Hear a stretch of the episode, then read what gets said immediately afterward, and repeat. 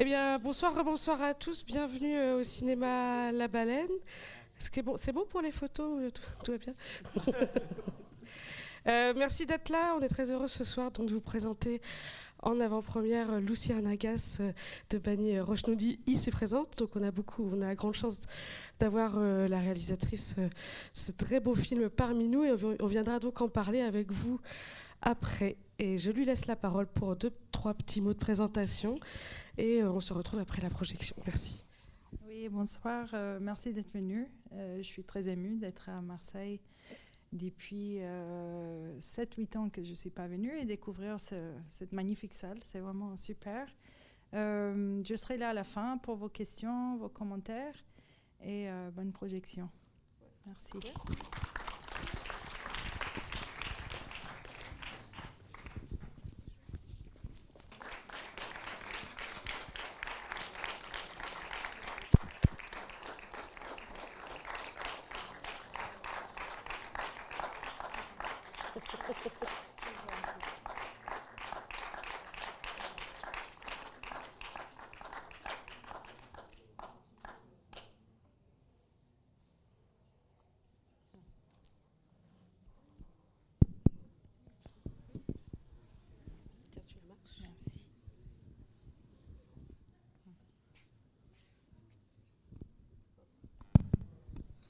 C'est bon.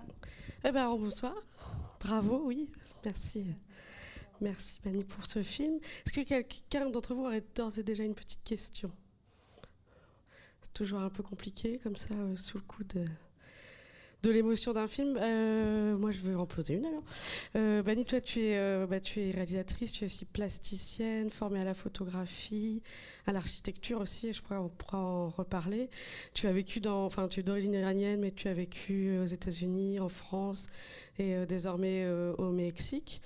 Et je crois qu'un de tes premiers films s'appelait Transit. Donc ma question, c'est, ma première question, ce serait voilà, en, maintenant, pourquoi tu as, enfin, voulu faire un film aussi euh, au Mexique sur cette, euh, cette question du, du transit et, d'un lieu où, où les gens sont un petit peu en suspension comme ça. Et, ce film va au fur et à mesure euh, aller vers une incarnation possible du présent, mais sinon tout est, tout est un peu comme ça, tendu entre un, un passé, un avenir, un désir de fuite. Et, voilà, donc pour transformer ça en une question, ce serait l'idée de... Voilà, de pourquoi tu as voulu faire ce film aujourd'hui au Mexique et, peut-être pourquoi à Veracruz aussi?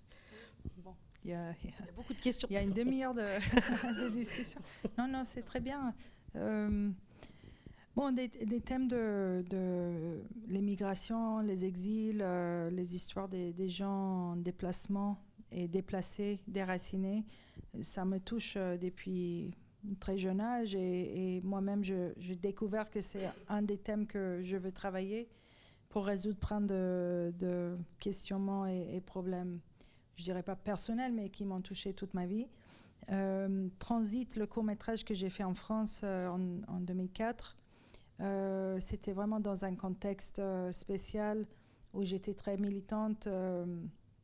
J'allais beaucoup à Calais, à Sangatte euh, le camp euh, qui avait là-bas, avant la, jungle, il y avait le, camp de la Croix-Rouge, où je savais qu'il y, y, avait des compatriotes à moi euh, et, des gens de ma région. Donc c'était important pour moi de, m'approcher et, voir un peu. Et en, écoutant des témoignages, en, savant un peu plus sur leur, leurs histoires, qui n'était pas du tout mon histoire personnelle. Moi, je, suis partie à l'âge de deux ans de l'Iran dans un contexte totalement, euh, euh, je dirais, je dirais pas totalement différent. C'était à cause des, questions politiques, mais on a réussi à avoir des visas, etc. C'était pas en partant à, pied. Et quand j'ai rencontré ces gens-là, euh, bon, j'ai continué à militer. Après, ils ont fermé Sangat. Sarkozy, il était ministre de l'Intérieur. C'était son la propagande qu'il allait résoudre les problèmes d'immigration avec ça. Donc, euh, c'était faux. Et, puis, bon, j'ai fait un court métrage euh, avec quelques gens, personnes que j'ai connues là-bas et d'autres que j'ai connues à Paris, des Afghans qui étaient arrivés euh, juste après la fermeture. Donc, j'ai fait une fiction basée sur des témoignages. mais avec des, jeunes qui avaient voyagé très difficilement en traversant tous les pays pour arriver ici, qui ont joué leur propre rôle. Et bon, je parlais vraiment du transit. enfin, on a, filmé en Pays de la Loire, mais pour faire passer l'Yougoslavie, enfin, toutes les étapes euh, et cette incertitude sur l'avenir. Et, en fait, euh, bon, entre-temps, entre 2004 et maintenant, j'avais fait plusieurs autres choses, pas que sur l'exil. Mais euh, je suis arrivée au Mexique vers 2009. Et c'était un moment très fort pour moi parce que Bon, moi, je venais d'arriver à un nouveau pays euh, par, décision. Et en même temps, dans mon pays, euh, j'avais vécu la révolte de 2009 en Iran. Et j'avais noté qu'il il y avait beaucoup de jeunes qui commençaient à faire une exode de nouveau. Et donc, c'était quelque chose qui était un peu une urgence pour moi de raconter. Euh, pas que sur la situation politique, mais par rapport à, plein de gens que j'ai pu connaître, euh, justement des, gens de la communauté LGBT qui est totalement souterrain, euh, très tabou, mais que je voyais dans la rue pendant, la campagne présidentielle et après la révolte. Donc ça, ça, ça m'habitait. Et puis quand je suis allée à Veracruz, j'ai découvert une ville magnifique, portuaire, très photogénique, architecturalement très séduisante, mais aussi en ruine, euh, avec des, traces et des cicatrices du passé. Donc euh, forcément, je me suis dit, c'est une location de, film. Et, euh, et, ce qui a vraiment déterminé tout ça pour moi, c'était un article que j'ai lu sur un jeune Irakien, disons un jeune Irakien un peu comme les jeunes hommes que, j'avais raconté dans mon film Transit, un jeune qui était en Grèce, qui, avait demandé l'asile, qui était rejeté et qui avait pris un bateau et qui est arrivé à Veracruz. Je l'ai lu dans un magazine euh, mexicain et j'ai dit waouh, c'est c'est incroyable. J'aurais jamais pensé que quelqu'un du Moyen-Orient, de ma région, pourrait arriver au Mexique comme ça. Et donc voilà, j'ai commencé à construire l'histoire de cette femme et euh, pour mon premier film au Mexique, je me suis dit c'est important d'avoir euh, euh, quelque chose de très personnel, tout en parlant de, du contexte local aussi. J'ai fait rapide, vous voyez. Oui, bah, Et tu disais tout à l'heure, oui, filmer la ville avec ses cicatrices, comme bah, les corps, un peu. Je pense que dans le film, c'est quelque chose de très, de très beau, que tu montres vraiment les murs comme ça, qui sont avec enfin les, enfin tu les filmes un peu dans une sensualité aussi euh, presque ou en tout cas dans une quelque chose qui serait euh, comme tu filmes les corps un peu. Euh, voilà, et ça c'est quelque chose qui t'intéresse particulièrement aussi, filmer la ville, l'architecture, le. Oui, oui, oui, oui, tout à fait. Enfin, toute ma recherche locale commençait vraiment avec les, les immeubles, puisque ils sont tellement singuliers, tellement, tellement beaux à mes yeux.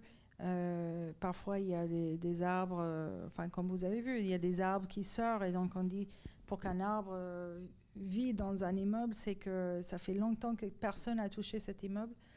Et c'est parfois des façades, parfois c'est des immeubles entiers qui existent encore. Et donc, il y a toute cette végétation. Et, bon, les, immeubles, pour moi, ça fait partie des idéaux, des, des illusions de de l'homme et de, la femme aussi de, construire ces villes où on va vivre, où on va euh, avoir une vie culturelle euh, et, que ça, ça va en, se transformant aussi, qu'il y a des décadences, des moments de décadence et de, qui se, se reconstruisent d'une autre manière plus tard et qui attestent, euh, enfin c'est ceux qui, qui c'est comme des, des témoins de, du temps qui passe aussi. Euh, et, on peut vraiment, si on les observe, on peut lire plein de choses, on peut projeter plein de choses sur l'histoire euh, d'un endroit. Je pense que Marseille, c'est un endroit euh, presque une ville sœur peut-être de, Veracruz. alors que c'est beaucoup plus peuplé ici, je pense qu'il y a eu peut-être une continuité de, de vie culturelle beaucoup, beaucoup plus, plus forte. Veracruz, il y, y, a pas mal de monde qui vit là-bas, mais c'est un endroit qui n'a rien de son passé et tout de son passé euh, dans ces immeubles, mais, mais c'est des villes portuaires, donc il y a des passages de gens, il y a des gens qui arrivent et qui repartent. Donc c'est, j'aime beaucoup quand je, monte le film dans, dans des villes portuaires, et, ici en particulier, je pense que c'est, il y a beaucoup de ça ici. Enfin, je ne sais pas ce que vous en pensez, surtout.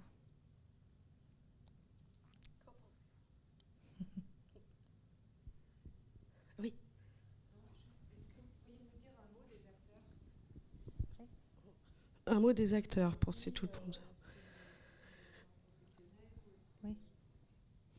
Oui. Bah, tous les acteurs, sauf les, tout petits rôles, tous sont des acteurs professionnels. Euh, L'Iranien, je l'ai connu en, France. Euh, il vit à Berlin.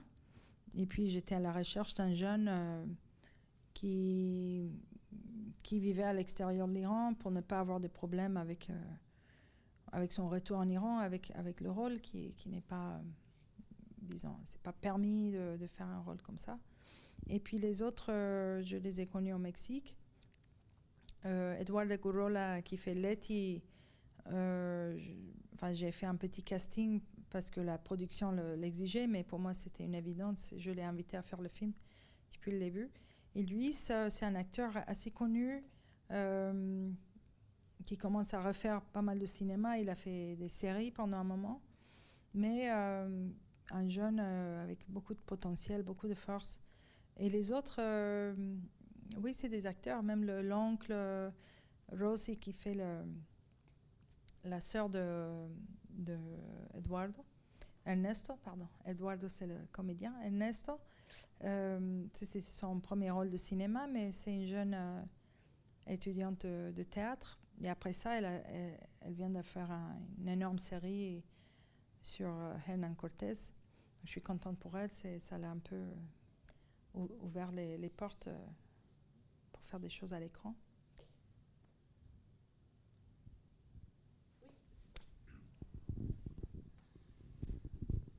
Bonjour, merci, merci d'être là. J'avais une question sur, sur la langue, parce qu'évidemment c'est un thème qui, travaille le film, et, je voulais que vous nous racontiez, vous, en tant qu'Iranienne, donc qui parliez français, en, arrivant au Mexique. Euh, donc c'est une langue, j'imagine, que vous maîtrisiez pas ou pas tout de suite. Et comment est-ce que vous avez travaillé euh, l'écriture du scénario? Est-ce que vous avez écrit le texte exactement comme il est joué? Je pense à tous les moments justement où il n'y a que des Mexicains qui parlent entre eux et qui on retrouve cette façon de parler euh, presque, enfin presque de l'argot, en tout cas le, vrai parler populaire. Est-ce que c'est vous qui avez écrit tout précisément, ou est-ce que vous aviez écrit, on va dire, un texte un peu plus j'allais dire littéraire, mais en tout cas euh, écrit un peu plus sagement, et que eux se le sont appropriés avec des mots euh, de plus quotidiens du Mexique. En fait, l'écriture est, enfin, le film est très très écrit, même les variations de langue entre les, enfin, dans les dialogues, parce qu'il passe de l'anglais à l'espagnol comme ça, tout était écrit. Après, moi, moi c'est très intéressant d'avoir un scénario et après réaliser un film parce que c'est le moment où toute la contribution, les autres, euh, le photographe, le, le steadicammer, euh, la, la déco, enfin tout le monde euh, joue un, rôle très collaborateur dans la construction du film et surtout les acteurs. Donc je leur donne le texte, mais après on fait quelques répètes, pas beaucoup, pour trouver un peu la manière que eux ils se sentent euh, mieux et ils peuvent échanger des mots. Et après, on, étudie un peu ça par rapport au contexte, la, classe sociale, euh, euh, parce qu'ils sont vraiment, ils, entrent dans la peau de, personnes qui ne sont pas comme eux non plus. Donc, du coup, il y, a, toute une construction et, un jeu là-dessus. Donc, oui, je suis très ouvert à l'improvisation. Et euh, il y a quelques scènes qui sont vraiment improvisées. La danse, euh, il y avait la danse, il y avait, les grandes lignes. Euh, et Edward, elle a fait toute une improvisation que vous avez pu voir. C'est vraiment elle qui voulait, dire tout ça. Et, puis, on, a, oui, on a trouvé, je pense, à travers les répètes et, surtout le travail de collaboration, euh, qui était chacun et comment parlait chacun. Quel était son, son lexique, qui, était son. Et, donc, je l'ai laissé assez libre avec ça. oui, bien sûr, en, dirigeant, je, je, reprenais quelques mots. J'aime pas ce mot parce que ça. Enfin, mais non, c'était assez organique. Oui, sur cette question de la langue, bah, c'est aussi donc euh, c'est beaucoup de solitudes qui se croisent et sans se comprendre et donc qui vont se, se rapprocher. Euh, peu à peu. Et euh, d'où vient que, je me souviens plus de ma question du coup. Mais euh, oui, sur la. Euh, oui, enfin, comment tu as écrit justement cette. Enfin, et d'ailleurs, bah, si ça me rappelle la question que j'avais sur le, le, titre, le titre du film, qui est assez. Les Lucioles, Lucien Nagas, qui est assez énigmatique, mais j'ai lu quelque part que tu disais que justement c'était aussi cette. Cette euh, constellation en fait de solitude. Enfin, c'est un peu comme ça que moi je l'interprète. Et voilà, je voulais aussi que tu nous reparles du titre du film et de, ce que ça racontait. Oui, en fait, c'est un, titre qui, m'est venu de, de, deux textes euh, en particulier. Un texte Pasolini qui s'appelle La disparition des, Lucioles, qu'il a fait en 72. Et euh, il parle de d'un moment euh, très triste pour lui, très pessimiste euh, en Italie où, où les, les lucioles, enfin il fait tout un métaphore avec des vraies lucioles euh, qui disparaissent à cause de la pollution. mais en fait, luciole en italien, lucciole, c'est l'argot pour prostituer, des hommes surtout, dans les périphéries de, de Rome.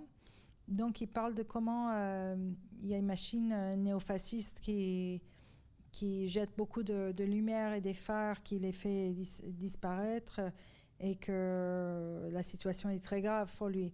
Le, texte a été repris, euh, enfin, il fait référence à, ce texte et d'autres textes, Georges Didier Huberman, le philosophe français, Survivance et Luciole, où il parle de la résistance des êtres marginaux et comment, en faisant des petites lumières, ils arrivent quand même à, se communiquer entre eux et comme ça faire la résistance malgré la situation euh, actuelle.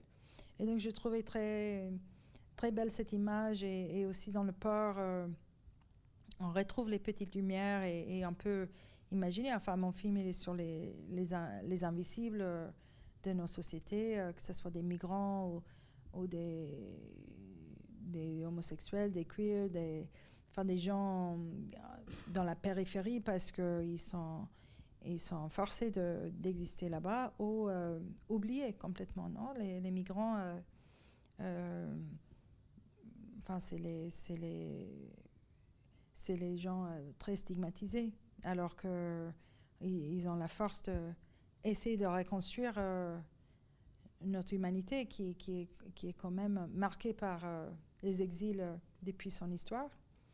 Euh, l'histoire de l'humanité est marquée par euh, le nomadisme, les, migrations.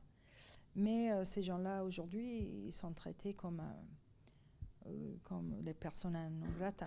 Et, donc, c'était important pour moi de d'avoir un métaphore, mais pour moi, ça, ça donnait une force. oui, la luminosité, oui. Un peu d'espoir dans l'obscurité.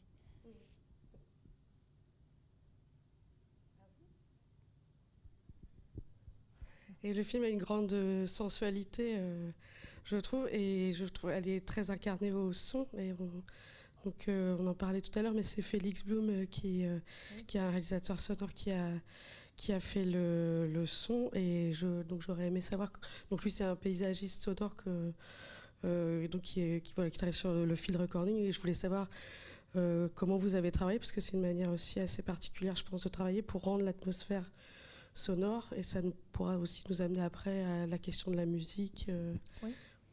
oui. Félix, euh, c'est un Français qui vivait plusieurs années au Mexique, on s'est connus là-bas. Et bon, il, est ingénieur son, il a travaillé sur pas mal de films et il a son travail euh, en parallèle, paysagiste ou art sonore. et donc, bon, il a travaillé surtout sur l'étape de, de l'enregistrement, du tournage. Et euh, c'est quelqu'un qui se balade, enfin, il travaille un peu comme moi. Enfin, quand je, je fais des recherches ou même en tournage, euh, je me balade, j'observe, je, je, fais des photos et lui, c'est les sons en fait. Donc, il va partout en captant les sons du lieu. Et puis il m'a mis en contact avec le, celui qui a fait le montage son, qui a fait un énorme travail aussi. Et celui qui a fait le montage, enfin c'est une manière de travailler parce que pas tout le monde au Mexique travaille de cette manière. Et lui, il a dit qu'il aime beaucoup travailler avec le, matériel de Félix parce qu'il reçoit énormément de choses. Il, y a, bon, il faut faire des folies, il faut faire plein de. Euh, des, des, folies, c'est les bruitages. Il faut faire plein de petites choses, mais, mais qu'il y a, il y a une banque euh, sonore euh, locale. Donc, on a vraiment reconstruit tout le son après. Donc euh, Félix, il nous a surtout donné presque un archive euh, sonore. C'est tout, ce que vous écoutez, c'est vraiment refait, réécrit euh, en montage. Et, c'est un travail très détaillé que je prends beaucoup de plaisir à, faire. Et la musique, bah, c'est surtout la musique diégétique qui accompagne les personnages dans les lieux, dans les, contextes où ils sont. Euh, mais il y a quand même un musique qui revient de temps en temps et c'est, c'est aussi un, grand musicien, un, jeune Iranien qui est exilé à, Berlin, Sohrab, qui, qui, fait un, qui, travaille aussi les paysages euh, sonores, euh, field recordings. Une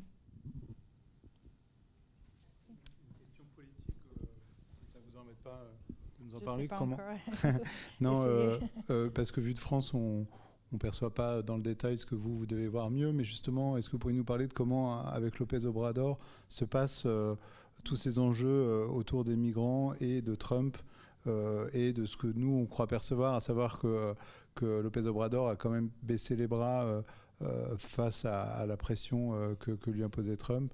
Et comment est-ce que vous, vous le voyez depuis Mexico? Oui, bah, c'est un peu ça. Après... Euh, je pense que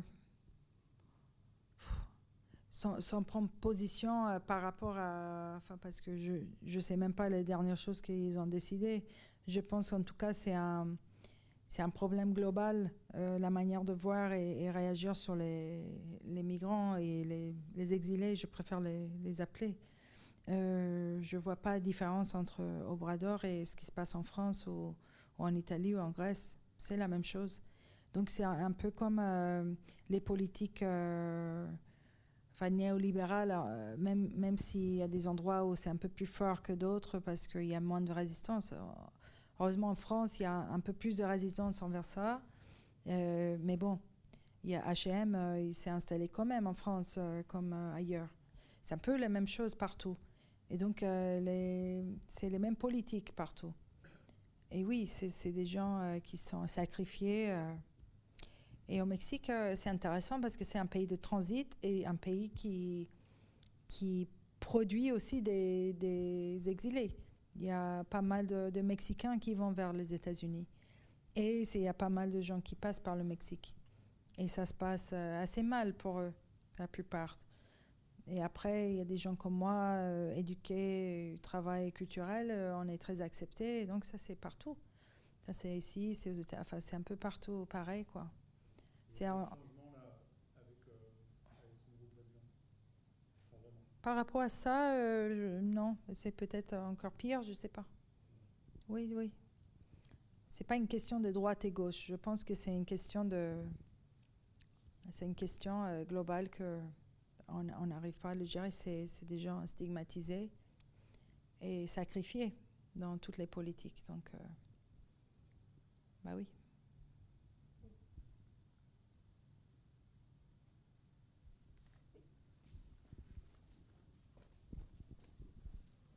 Merci. Euh, j'ai noté que tous les rôles masculins sont dans le départ, sont presque dans l'envie de partir ailleurs, même le long qu'on a l'impression qu'il est déjà parti quelque part ailleurs. Et finalement, ce sont vos rôles féminins qui, les ancrent dans la réalité, comme vous disiez un peu dans le présent. Euh, que ce soit Rosie euh, ou, la tenancière de l'hôtel, c'était vraiment une, volonté comme ça de marquer ces rôles féminins forts euh, dans le présent versus les hommes qui doivent chercher, qui veulent chercher autre chose, qui veulent partir. Oui, oui. Enfin, Rosie, en tout cas, elle, veut partir aussi. Je ne sais pas si vous avez noté, mais c'est ça. Elle est bloquée là-dessus qu'elle veut partir. Pas super loin. Elle va aller à Cancun. Elle va rester un peu dans le même, euh, le même cycle qu'elle vit à Veracruz, mais elle veut être ailleurs. Euh, mais en tout cas, Letty, c'était important pour moi de montrer euh, une femme forte qui a pris la décision de rester. C'est pas qu'elle a été laissée comme ça euh, derrière et que elle, a cette envie de partir, elle peut pas. C'est elle qui décide de rester pour certaines raisons. Et c'est des raisons complexes euh, de, de l'histoire, la famille. Euh, peut-être c'est dû au, enfin, elle vit dans le présent, mais c'est très lié au passé aussi. Je, je la vois comme quelqu'un qui porte l'histoire et, et, qui veut pas qui fait pas d'illusions sur le, futur. Donc justement, elle, elle reste euh, pas coincée dans le passé, mais oui, dans un présent qui, qui préserve peut-être euh, quelque chose. Et puis elle a cet endroit, euh, l'hôtel qu'elle doit garder. Mais oui, c'était conscient.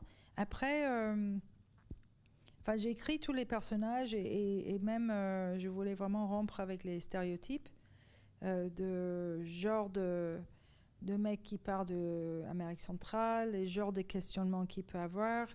Euh, mais, mais oui, bah, je pense, à, pour une certaine raison, j'ai décidé que c'est une femme qui est, qui est les plus, plus ancrée, ou plus sûre d'elle-même,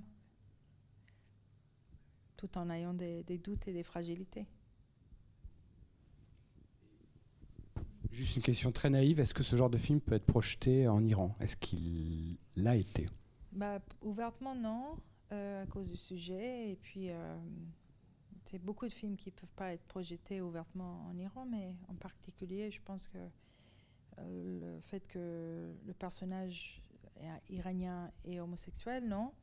Mais il va être vu, bien sûr, comme tous les films, ils arrivent à voir tout et écouter toute la musique par, sous, la main, oui.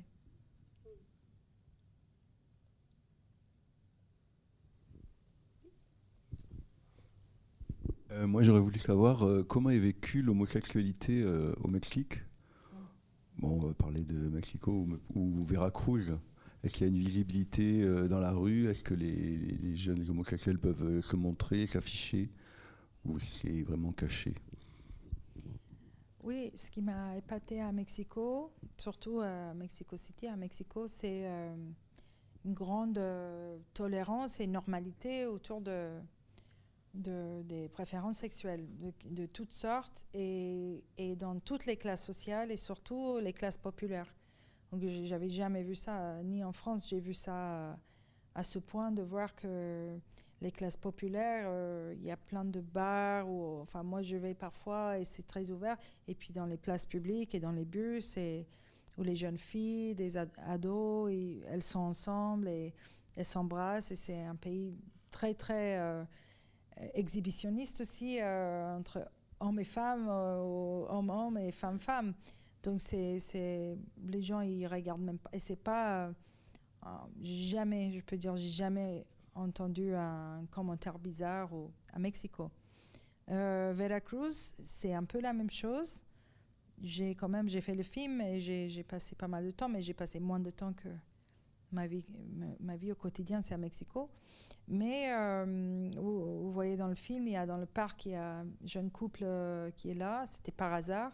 On leur a demandé si ça leur gênait d'être dans le film. Ils ont dit non, mais ils étaient là dans la place publique, juste pour vous donner un exemple pendant le carnaval, euh, c'était dans un quartier, euh, dans la partie moderne de, la ville, où s'est passé ça. Et euh, je peux dire, chaque quatre locaux, enfin, il y avait plein de, magasins, des coiffeurs, il y avait un trans qui le gérait. Vous avez la Cruz, c'est un endroit assez, ouvert. Après, le reste du Mexique, ça dépend où on va. Et après, il y a des quartiers où c'est plus permis. En général, euh, je trouve que c'est un endroit où on, peut voir euh, des cuirs sans être choqué. Alors ça fait, ça fait plaisir. Après, il y a des, gens, des, zones dans le nord ou quelques zones du pays où c'est très très conservateur, où euh, il faut mieux pas rester.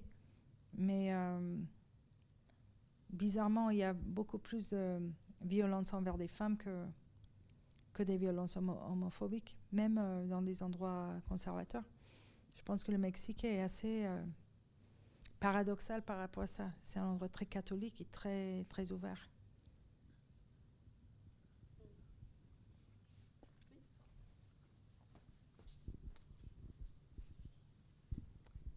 Euh, oui. Euh, vous avez dit que vous êtes parti vivre au Mexique en 2009, il me semble, par choix. Donc euh, pourquoi, voilà, pourquoi ce choix? Pourquoi être allé vivre au Mexique? Bah, C'est des parcours personnels et, je suis arrivée par, le travail d'abord et après des choses personnelles et je voulais rester explorer un peu plus et dix ans passent comme ça. oui. Et moi, je voulais peut-être parler très vite du carnaval, euh, parce que c'est quand même un symbole euh, fort. Le carnaval, je ne sais pas si, s'il a, euh, comme pour nous, cette idée de, de, renversement et de révolution, mais c'est vraiment aussi l'endroit du film où, où, très doucement et très silencieusement, le personnage de, de Ramin va faire sa révolution et décider de rester et d'être libre dans la rue. Et voilà, je voulais savoir bah, pourquoi le carnaval et comment vous avez travaillé? Est-ce que c'est le vrai carnaval ou c'est un carnaval que tu as reconstruit? Voilà. Oui, c'était. Euh, enfin, depuis le début de l'écriture, je voulais absolument l'avoir parce que c'est très important, le carnaval de Veracruz. Euh, c'est un endroit où il y avait pas mal d'esclaves. Euh, Veracruz, c'est par, là où sont entrés. la, enfin, la plupart des migrations avant l'âge, euh, disons, maintenant, les derniers 100 ans, ça, ça entré par là, les esclaves sont entrés par là, et, beaucoup de cultures différentes. Et le carnaval, je ne sais pas depuis quand ça existe là-bas, mais c'est très très important, ça marque l'année. Et bien sûr, c'est une catharsis euh, pour tout le monde. Euh, donc, je voulais, je voulais la voir dans le film par rapport à ça. Et ce moment de, que tout est permis. Et donc, pour pour que Ramin aussi, c'est le moment où, voilà, maintenant tout est permis pour lui. Euh, alors pour le filmer, euh, ça se passe en février. Et nous, on a filmé en novembre. Il était question de retourner en février, etc. Mais heureusement, enfin, ils le prennent tellement au sérieux avec la Cruz qu'ils font des mini-carnavals euh, avec tous les gens qui jouent la musique, enfin, tous les gens que vous voyez là. la première séquence où c'est vraiment sur la rue, c'est quelque chose qui a existé. C'était un défilé, euh, mini défilé, enfin, ils le font trois fois plus grand en, février, mais ils font plusieurs euh, euh, jours comme ça. Donc, on l'a filmé comme un documentaire. Et puis, la partie où les, acteurs y jouent, on a fait appel à pas mal de ces, groupes pour qu'ils se rassemblent sur, une place où, ils font ça de toute manière en février. Et on a filmé quelques séquences euh, plus contrôlées. Et ils ont tous euh, voulu participer.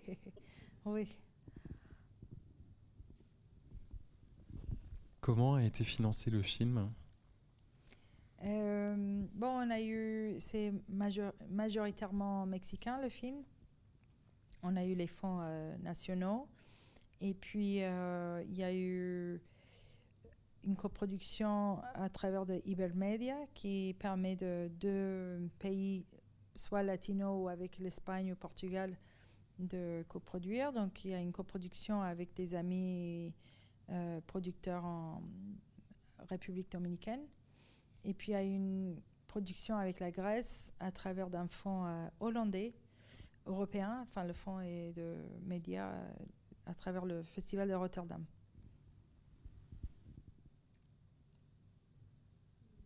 D'ailleurs, tu fais tout sur ce film. Tu es aussi productrice de film.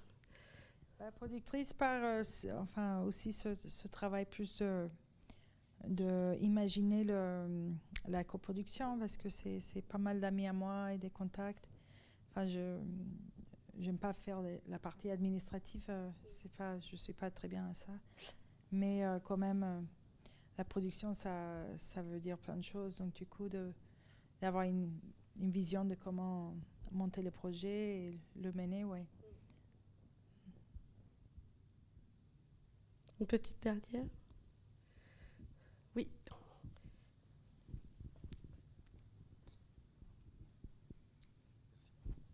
Alors, je ne veux pas avoir une question, hein, c'est simplement euh, bah, pour euh, remercier sur ce, pour, pour ce film euh, qui, moi, m'a beaucoup touché. Je suis encore beaucoup dans l'émotion là, et simplement pour dire que j'ai vraiment eu l'impression qu'on a eu un, un, film sur le, sur, le, sur le transit, sur l'exil, et que très étonnamment, le, le, rôle de Ramine, moi, moi, j'identifie ma mère de manière assez étrange.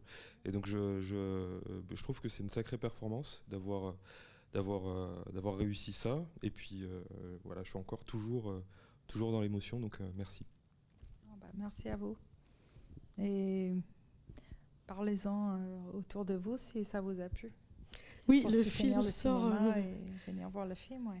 Voilà, le film sort mercredi à la Baleine. Il sera présent plusieurs semaines, donc donc ces films ont besoin de vous pour exister. Parlez-en autour de vous. Bah, merci infiniment euh, d'avoir été là. Merci, à vous aussi. Merci à vous. Et puis on peut peut-être se retrouver à l'extérieur un peu plus informellement. Euh, à bientôt en tout cas. Bonne soirée.